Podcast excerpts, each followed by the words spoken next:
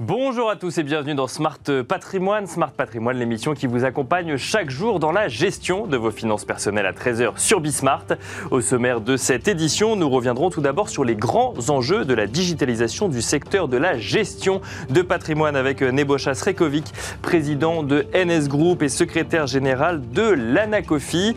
Nous nous intéresserons ensuite à un sujet fiscal assez particulier qu'il vaut mieux avoir en tête, à savoir la pénalisation du droit fiscal qui est concerné Qu'est-ce que cela implique Nous tenterons un décryptage complet avec Benoît Dambre, avocat en droit fiscal chez euh, PDGB. Voilà, euh, bienvenue à vous tous qui nous regardez. Smart Patrimoine, c'est parti. Patrimoine thématique en partenariat avec l'Anacofi.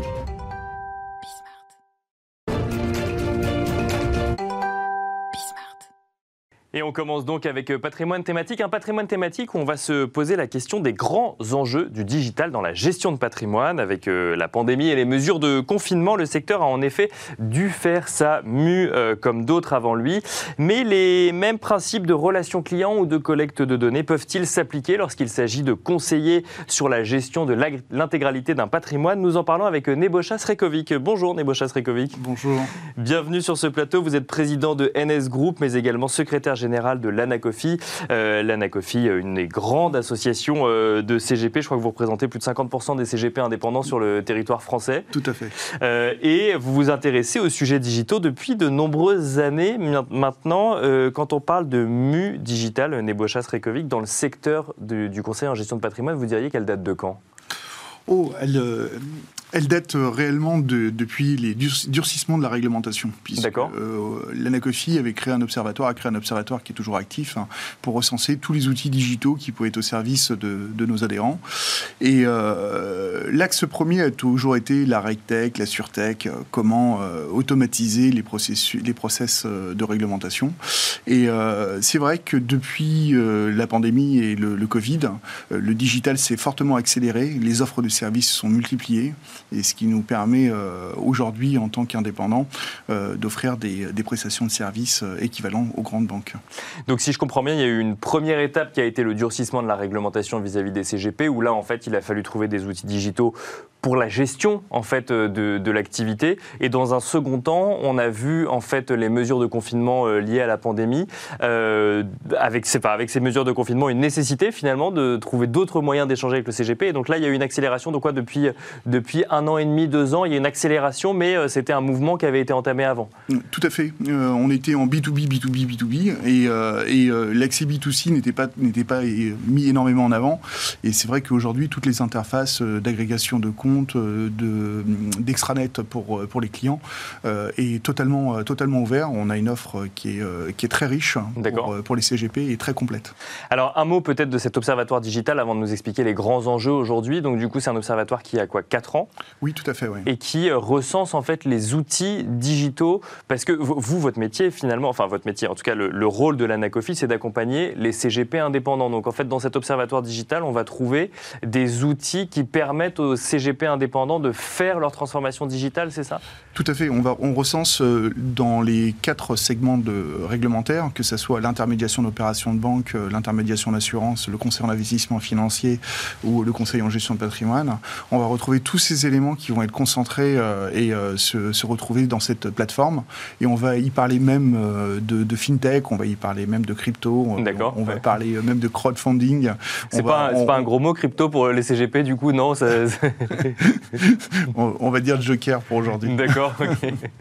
Euh, et alors, du coup, quels sont les, grands enjeux de la transformation digitale? Je prenons un exemple très concret un CGP qui a euh, potentiellement 2-3 euh, employés maximum, qui a un chiffre d'affaires qui fonctionne très bien, très bien depuis de nombreuses années avec un mécanisme qui donne une part euh, légère, légère, enfin, euh, euh, plutôt faible au digital. Quels sont les, grands enjeux pour lui pour faire sa transformation digitale aujourd'hui? Bah, Grâce à tous les outils qui sont sur, sur la place, hein, ça va lui permettre d'avoir un suivi client un peu plus, un peu plus renforcé, automatiser un certain nombre de tâches hein, sur la partie transaction, sur la partie reporting. Donc maintenant, les clients sont adeptes du visio, sont adeptes de la signature électronique. Il y a encore deux ans, c'était un gros mot, la signature électronique, puisqu'on ne savait pas comment le faire Et on trouvait ça totalement stupide d'aller signer avec un SMS. Aujourd'hui, on fait des souscriptions avec des SMS. D'accord. c'est là où on voit bien l'évolution du, du, marché. Et donc, là, c'est quoi? C'est les, mesures de confinement qui ont fait que du coup, il a fallu trouver un autre moyen de signer et que ça s'est développé, c'est ça Tout à fait. Ils étaient existants, tout existait, mais très peu utilisé par, par les confrères. Et aujourd'hui, c'était un vrai, un vrai catalyseur puisque ça nous a permis de maintenir bah, les services auprès des clients et la collecte pour maintenir aussi nos encours et nos chiffres d'affaires. Et, et, de l'autre côté, d'avoir plus de temps pour offrir plus de services aux clients. En, réalité, dans l'histoire, c'est le client qui est le gagnant de, de, l'opération, puisque aujourd'hui, il se retrouve chez un indépendant avec tous les services de visualisation, d'agrégation des comptes et de, de visibilité de son patrimoine à court terme et à long terme, qui est, qui est déjà très bien. Et de l'autre côté, euh, un, conseiller qui est toujours à son écoute, hein, qui est toujours présent. Et euh, c'est la grande force de notre métier. C'est qu'on est vraiment présent pour nos clients. Alors, il y, a deux choses dans ce que vous nous dites. En tout cas, il y a deux choses que j'entends. D'abord, c'est le sujet de l'agrégation des comptes. Où on a l'impression que c'est un des enjeux principaux aujourd'hui. C'est qu'effectivement, euh, quand, on quand on fait du conseil en gestion de patrimoine, on a besoin d'avoir une visibilité un peu globale, finalement, sur, euh, sur le patrimoine de, de la personne. Et donc, l'agrégation des comptes, c'est quoi? C'est le fait de dire ce que potentiellement je vous donne en gestion, mais que vous ayez aussi une vue globale sur ce que vous n'avez pas en gestion, mais que je possède dans mon patrimoine, c'est ça? Tout à fait. J'ai un deuxième titre, je suis président de l'association Pénélope, justement, mhm. qui euh, normalise les échanges des, euh, euh, des, flux financiers. Et du coup, on est, on, est vraiment, on est vraiment là pour fournir de la data auprès, auprès des agrégateurs de comptes via les compagnies d'assurance, une data qui est très fiable, qui est exacte, et qui permet du coup d'avoir cette consolidation et de voir à la fois ses comptes bancaires, à la fois de voir ses compte assurantiel, de voir l'intégralité du patrimoine que le client détient de façon instantanée. Alors effectivement, il y a un décalage euh, de, 24 heures, le temps de la consolidation, mais euh, le, client a une vraie, une vraie vision de son patrimoine, peut, peut voir aussi euh, s'il y a des dérives. Aussi, ça, nous, ça permet aussi aux clients de contrôler ce que nous faisons. D'accord. Et pas d'attendre son relevé trimestriel ou annuel. Ah, donc il peut suivre en fait la stratégie mise en place. ah oui, il y a un tableau de bord qui permet de suivre la stratégie mise en place au quotidien. Tout à fait. D'accord. C'est la, grande force du digital, c'est qu'on a vraiment euh, ouvert nos cabinets, l'intérieur de nos cabinets, euh, à nos clients à l'extérieur, et ça a été vraiment euh, quelque chose de très révolutionnaire pour ce. Oui, c'est ça, c'est intéressant. Il y a plus de, il y a plus de transparence en fait dans un sens comme dans l'autre.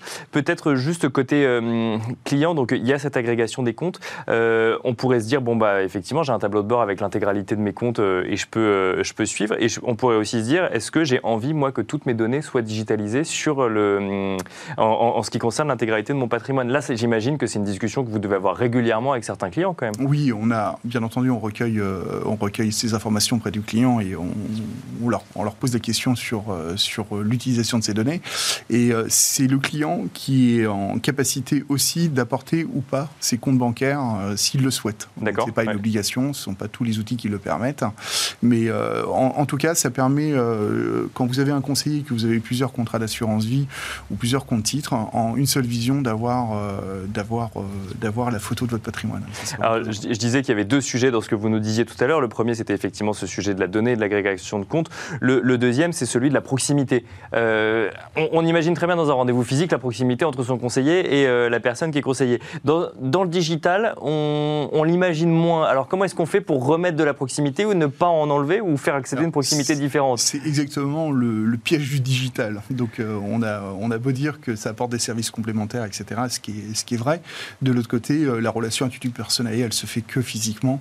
Et euh, le ressenti, les discours qu'on peut avoir derrière un écran sur lequel on automatise des rendez-vous les uns derrière les autres, puisque euh, il faut, on était en période de pandémie, il fallait rassurer tout le monde, donc il fallait voir un maximum de gens très rapidement. c'est très bien, bien mais, sûr, mais ça retire pas le, le caractère humain. Et aujourd'hui, les clients viennent parce que nous sommes là. C'est vraiment une vraie relation attitude personnelle qu'il faut préserver puisque c'est notre grande marque de fabrique, euh, nous les conseillers en investissement financier par rapport euh, à nos amis banquiers. Donc ça remplace pas le rendez-vous physique en fait. On ne peut pas concevoir aujourd'hui l'accompagnement en gestion de patrimoine sans un rendez-vous physique à un moment quand même. Bah, on, peut le concevoir maintenant dans, en deux temps. On va avoir une relation d'échange avec le client et de l'autre côté, une partie totalement automatisée du service qui peut, qui peut même être traitée par, par un ingénieur patrimonial junior, par exemple, pour donner l'exemple d'un cabinet avec deux, trois collaborateurs. avec deux ou trois collaborateurs, et effectivement. en termes de, de, de chiffre d'affaires, est-ce que vous constatez, alors peut-être pas au niveau des chiffres, mais qu'il y a une réelle appétence, par exemple, est-ce que ça, de, sur, ce, sur ces outils digitaux proposés par un cabinet en gestion de patrimoine, est-ce que ça permet de faire venir de nouveaux clients, par exemple, pour le, gestionnaire de patrimoine?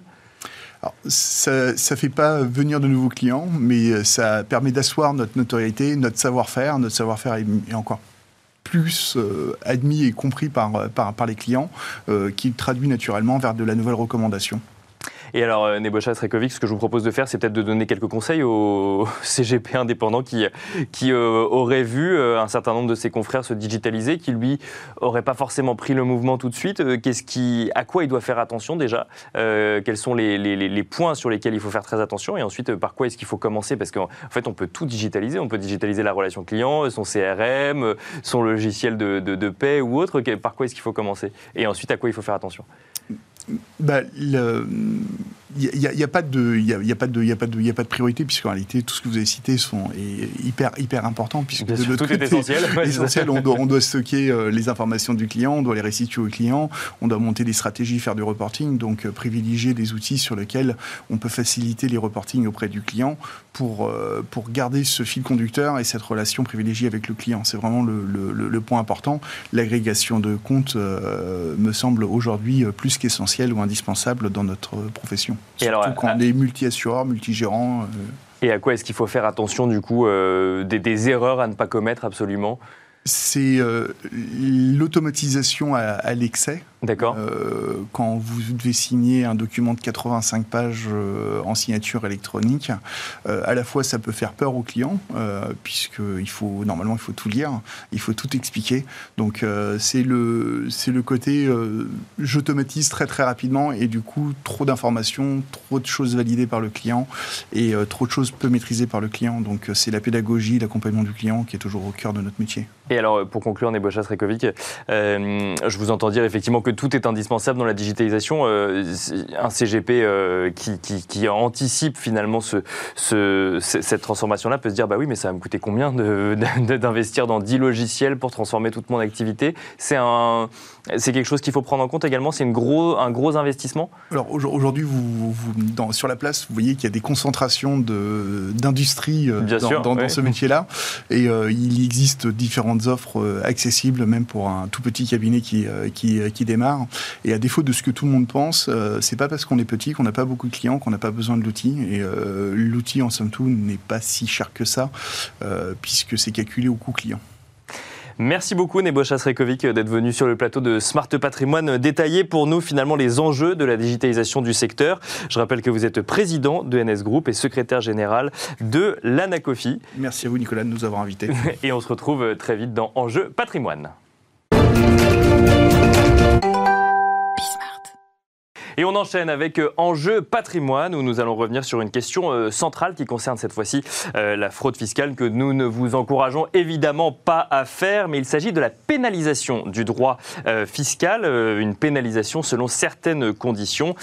Cela date de fin 2018 euh, à la suite de la loi relative à la fraude fiscale et cela pose un certain nombre de questions, notamment sur, lancer, euh, sur le fait de lancer parfois des procédures euh, parallèles. Nous en parlons avec Benoît Dambre, avocat spécialiste en droit fiscal chez PDGB. Bonjour Benoît Dambre. Bonjour. Bienvenue sur ce plateau. Merci de vous prêter à l'exercice de nous bah, décrypter un petit peu la pénalisation du, du, droit fiscal. Ça peut faire peur comme ça, mais on va détailler tout ça et donner un petit peu des clés pour comprendre réellement.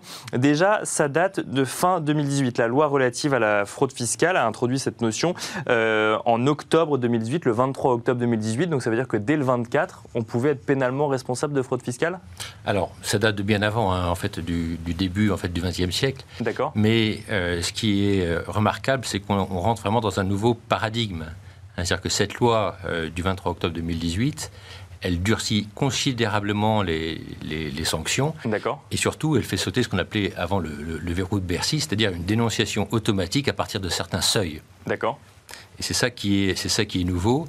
Et même si on n'a pas beaucoup de recul aujourd'hui sur, sur cette loi, puisque la pandémie est, passée par loi, ça, ça nous incite à beaucoup plus de prudence et, beaucoup, ça, change complètement la façon dont on appréhende en, réalité la fiscalité. Un, mot euh, du verrou de Bercy, ça veut dire qu'avant, en fait, euh, on n'était pas dénoncé avant un certain seuil. Maintenant, qu'est-ce qui se passe du coup Qu'est-ce qui change concrètement dans cette, euh, depuis cette loi du 23 octobre 2018 alors concrètement, ce qui change, c'est ce qu'on appelle une dénonciation automatique au parquet de certaines infractions fiscales les plus graves, à partir de certains seuils. Le seuil, c'est quoi? C'est 100 000 euros de droits rappelés et des pénalités qui, euh, qui, sont, euh, qui sont importantes, donc 80% pour, euh, pour, manœuvre, enfin, pour activité occulte, opposition à contrôle fiscal, ou pour certaines personnes qui dépendent par exemple de la haute autorité pour la transparence de la vie publique, le seuil n'est pas de 100 000 euros, mais il est de 50 000 euros. D'accord. Donc c'est une dénonciation qui est automatique, c'est-à-dire qu'il n'y a plus euh, le verrou de Bercy qui avant avait... Euh, automatiquement, on dépasse 100 000 euros. Alors ces 100 000 euros, euh, c'est pas 100 000 euros non déclarés, c'est 100 000 euros dus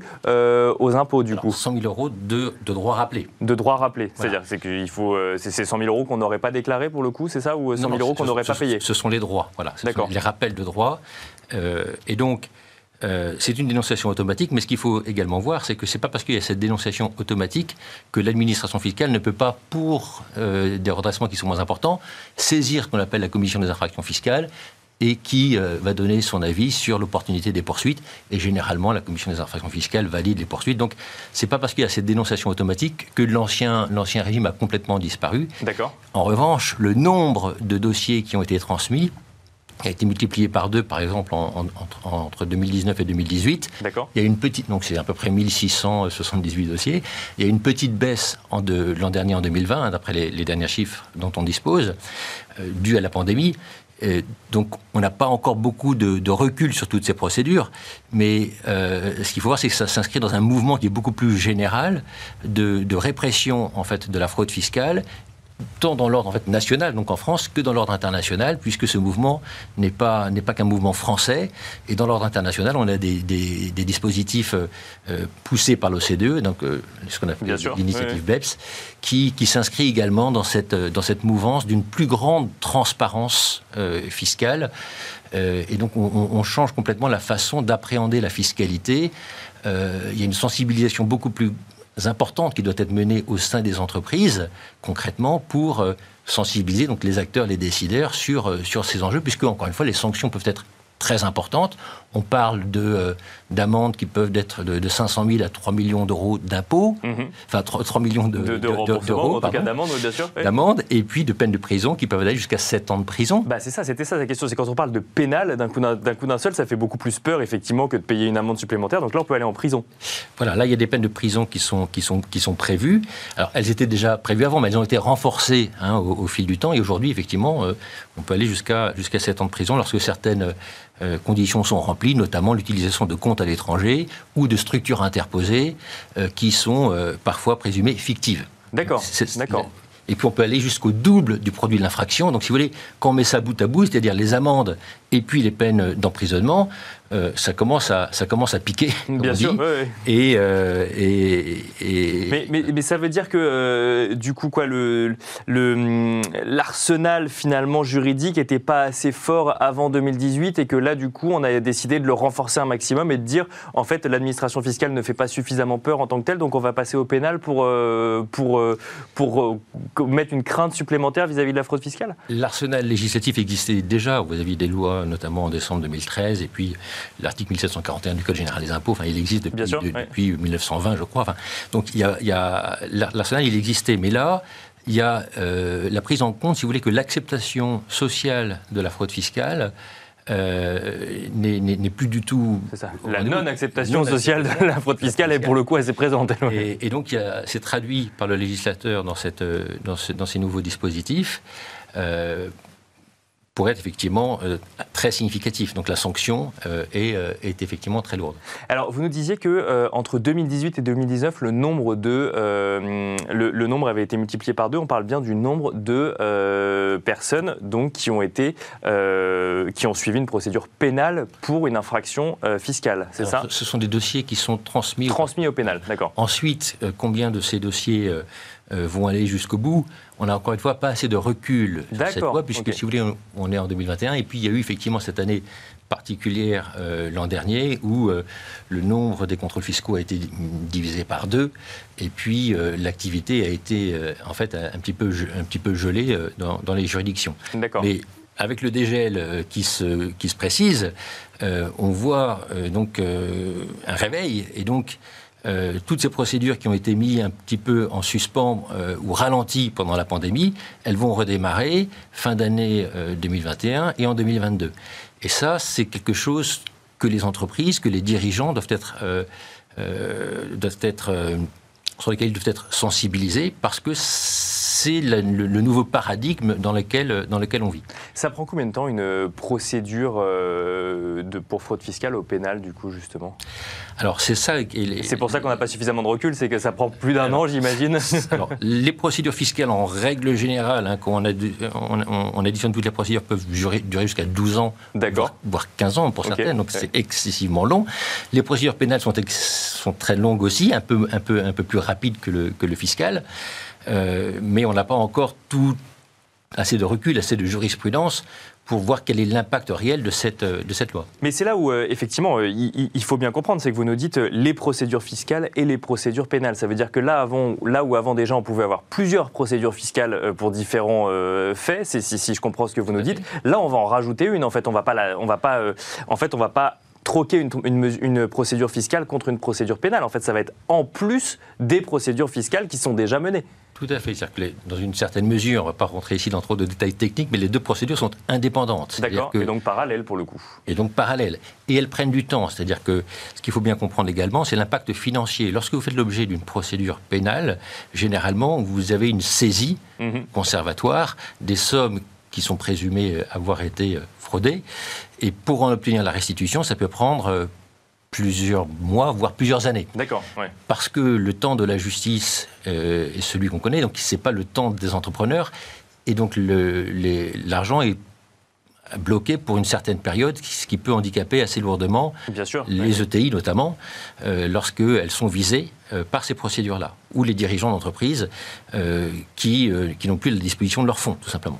Et alors, vous, vous, vous nous dites qu'il faut que faire très attention quand on est dirigeant d'entreprise.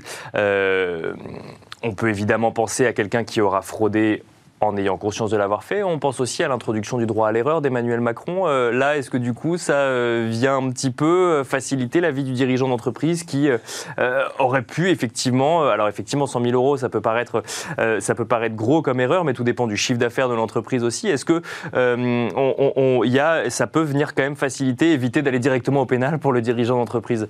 Alors, deux choses. Évidemment, ce, ce, seuil de 100 000 euros, il est, il est assez critiqué puisqu'il est le même que vous soyez une multinationale qui fait plusieurs milliards de chiffre d'affaires ou euh, une, une, PME euh, dont le chiffre d'affaires ne dépasse pas le, le million d'euros. Et, et, pardon, il, il, ne, il, ne, concerne que les entreprises ou c'est le même seuil à C'est le même seuil pour tout le monde. D'accord, particulier, particulier ou entreprise, voilà. d'accord. C'est pour ça qu'il est oui, aussi... Oui, donc effectivement, pour des réalités différentes, on a exactement le même seuil. On peut se poser la question de savoir de l'impact de, de, ce seuil sur un particulier comme sur une multinationale, bien sûr. Tout à fait. Oui. Donc il y a beaucoup de procédures euh, qui, sont, qui sont craintes par les multinationales, notamment celles qui exercent une activité en France euh, sans en avoir vraiment euh, conscience, hein, qui ont un établissement stable en France, notamment qui n'est pas déclaré. Bien sûr. Euh, et donc vous avez des visites domiciliaires, des, donc des perquisitions qui, qui, révèlent ces établissements stables. C'est une notion euh, grise en droit fiscal international, mais qui peut se traduire lorsque, effectivement, vous avez des, des, des rappels de, de droit qui très rapidement excèdent les 100 000 euros avec des pénalités de 80% par une procédure pénale. Et là, ce qu'il faut bien comprendre, c'est ce que je disais tout à l'heure, c'est le nouveau paradigme. C'est-à-dire que nous sommes dans un monde où la plupart des multinationales ne sont n'ont pas à gérer la culpabilité, parce que généralement les circuits sont bien organisés bien sûr, oui, oui. et les, les, entreprises ne sont pas des, des, des fraudeurs, enfin, il faut le dire. Mais ils ont à gérer un risque réputationnel. C'est-à-dire qu'une fois que la procédure est lancée, euh, vous réalisez assez vite que ce que vous avez à gérer, ce n'est pas la culpabilité, euh, c'est l'accusation. Il ouais. faut en réalité euh, gérer, euh, gérer l'accusation et anticiper, sensibiliser euh, les personnes, parce qu'elles peuvent faire l'objet d'une visite domiciliaire, et avoir, enfin, préparer des, des réponses, des explications, bien sensibiliser encore une fois les acteurs pour se préparer à, à ce risque-là. Il n'y a pas de fatalité. Hein, vous parliez de droit à l'erreur. La, lo- la loi donc, du 10 août 2018, qui est un peu le pendant, hein, la loi pour une société sûr, de oui. confiance, si le pendant, c'est la carotte avec le, le- le bâton qui est cette loi sur le- la, la fraude fiscale, elle, elle, euh, elle introduit effectivement un, un droit à l'erreur et puis surtout euh, une, une nouvelle relation de confiance pour les bons contribuables qui rentrent dans une relation de confiance avec l'administration fiscale. Donc ça concerne un petit nombre d'entreprises aujourd'hui. Mais euh, le message est clair. Euh, la lutte contre la fraude fiscale, ça vise les, en principe les vrais fraudeurs Oui, bien sûr. et pas, et pas toutes les entreprises. En, en- en réalité, la plus, enfin, l'immense majorité des entreprises ne fraudent pas. Bien sûr. Mais, euh, mais effectivement, il faut avoir en tête que quand on fait des montages fiscaux et qu'on est présent dans plusieurs pays, euh, sans vouloir frauder, en fait, on s'expose potentiellement à un, risque réputationnel si jamais on n'a pas vu quelque chose passer et qu'on rentre automatiquement dans les conditions, euh, dans les conditions où, là, où là, la procédure euh, passe au pénal directement. Tout à fait. D'où l'impératif, à chaque fois qu'on met en place des opérations, de les justifier pour des euh, motivations qui soient juridiques, financières, économiques. Mais lorsque le fiscal prend le devant euh, devant euh, le juridique, l'économique, le financier, là, une lanterne rouge doit s'allumer et il faut réfléchir avant de mettre en place les opérations et voir euh, interroger l'administration fiscale Bien sûr. par la procédure du rescrit Oui. qui existe. Finalement, c'est les plus renseignés. hein, c'est ceux qui peuvent vous dire si, ça rentre dans les clous ou pas, donc complètement. Alors, c'est le juge hein, qui, Oui, qui- bien qui sûr. décide en, dernier ressort, mais euh, la volonté d'instaurer un dialogue avec l'administration fiscale, elle est également renforcée par cette loi pour une, une société euh, euh, de, de- de confiance. Et donc, c'est ça aussi qu'il faut, qu'il faut, qu'il faut dire. Il n'y a, il y a pas que la pénalisation, il y a aussi la possibilité de discuter et d'avoir des réponses, de discuter des réponses qu'on obtient parfois, parce qu'on n'est pas toujours d'accord. Bien sûr. oui. Mais généralement, lorsqu'on entre dans cette démarche-là, la pénalisation s'éloigne un petit peu. Et alors, euh, Benoît Dambre, une question de manière un peu plus générale. Est-ce que vous constatez des tendances en matière de droit fiscal ou de redressement fiscaux euh, actuellement? Alors, l'année dernière est un petit peu particulière encore. une fois. Évidemment, bien sûr. Mais sur une période, on va dire, longue de trois ans, euh, donc une fois qu'on a mis de côté la, la pénalisation du droit fiscal, puisque ça c'est une vraie tendance, un changement de paradigme, encore une fois, hein, dans un monde de- d'une transparence totale. hein. Bien sûr. Oui, oui. C'est la transparence totale, c'est aussi quelque chose de, de nouveau. Euh, les- Il n'y a pas de, de, de, de grands bouleversements, de grandes révolutions dans le contrôle fiscal. Quand on prend la généralité des chiffres du contrôle fiscal, hein, les rapports sont, sont parfaitement publics, vous voyez que euh, l'essentiel, en tout cas pour les entreprises, ça va concerner les prix de transfert pour les grosses entreprises, euh, la TVA pour, euh, sur les ETI, et puis pour les dirigeants, ça va concer- con- concerner aujourd'hui davantage les, les, les gains les plus-values qui, peuvent être requalifiées en salaire dans, dans tout ce qu'on appelle les management packages. Bien sûr. Et ça, c'est une nouveauté euh, de cet été, hein, avec des, des décisions du Conseil d'État du 13 juillet 2021, qui font couler beaucoup d'encre euh, sur la requalification des plus-values en gains salariaux euh, dans tout ce qu'on appelle les management packages. Donc ça, c'est effectivement une... Il y, a, il y des modes hein, en matière de redressement fiscal. Donc ça, Et ça, pour le coup, c'est plutôt à la mode. voilà. Eh ben, on pourra en reparler dans une, dans une autre émission. Euh, Benoît Dambre, merci beaucoup C'est d'être venu sur le plateau euh, de Smart Patrimoine. Je rappelle que vous êtes avocat en droit fiscal chez euh, PDGB. Vous êtes prêté, prêté à un exercice compliqué, hein, quand même, venir nous expliquer la pénali- pénalisation du droit fiscal euh, sur un temps très court. Merci beaucoup. En tout cas, merci à vous également de nous avoir suivis. Et je vous donne rendez-vous demain pour un nouveau numéro de Smart Patrimoine.